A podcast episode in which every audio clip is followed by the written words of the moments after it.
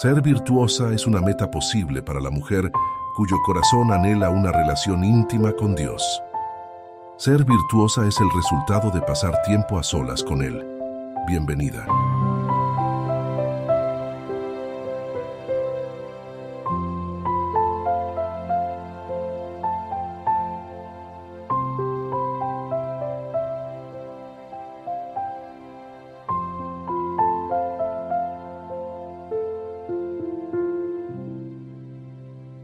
Lo más importante en la comunicación es escuchar lo que no se dice.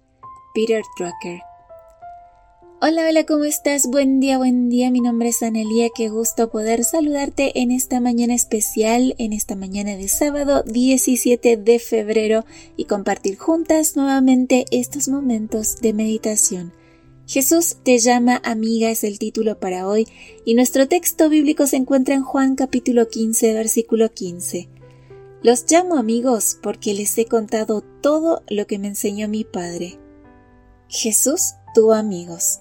En Juan capítulo 15 versículo 15 leemos que Jesús dijo explícitamente, los llamo amigos porque les he contado todo lo que me enseñó mi Padre. Los llamo amigos porque. Ese porque nos da a entender que para Jesús en la amistad existe una comunicación total de lo que uno es. Una amiga nos lo cuenta todo. Obviamente hay que matizar ese todo. No todo de todo todo el tiempo. Jesús no está defendiendo aquí que no debemos tener privacidad. Entre amigas no hay secretos, no quiere decir que cada amiga deba perder el derecho a su privacidad. Lo que quiere decir es que no se ocultan lo que hay en el corazón, las intenciones, las motivaciones, los sentimientos, los anhelos y deseos profundos. Así como Jesús se mostró amigo porque les contó a sus amigos todas las cosas que consideraba debían saber de él y de su origen divino de cara a la salvación, así una verdadera amiga nos dice lo que considera que nos debe decir por nuestro bien. Una amiga no está dispuesta a quedarse con la sensación de poder haber dicho algo que necesitábamos oír y no haberlo dicho. La buena comunicación es una característica esencial de la amistad. De hecho, la amistad es comunicación abierta, transparente, sincera, auténtica.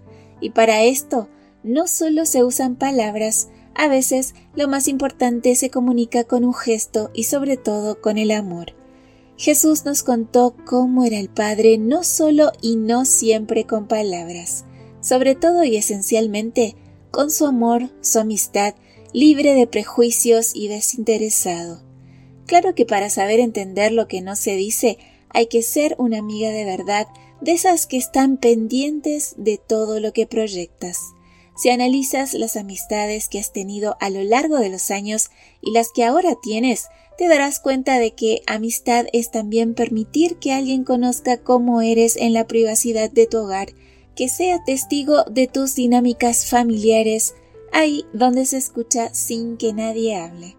Por eso amistad es vulnerabilidad, porque es poner nuestro corazón, nuestra intimidad, nuestra privacidad, lo más íntimo de nosotras y que a casi nadie le contamos en manos de la otra persona, sabiendo que puede hacer dos cosas con él, mimarlo o maltratarlo.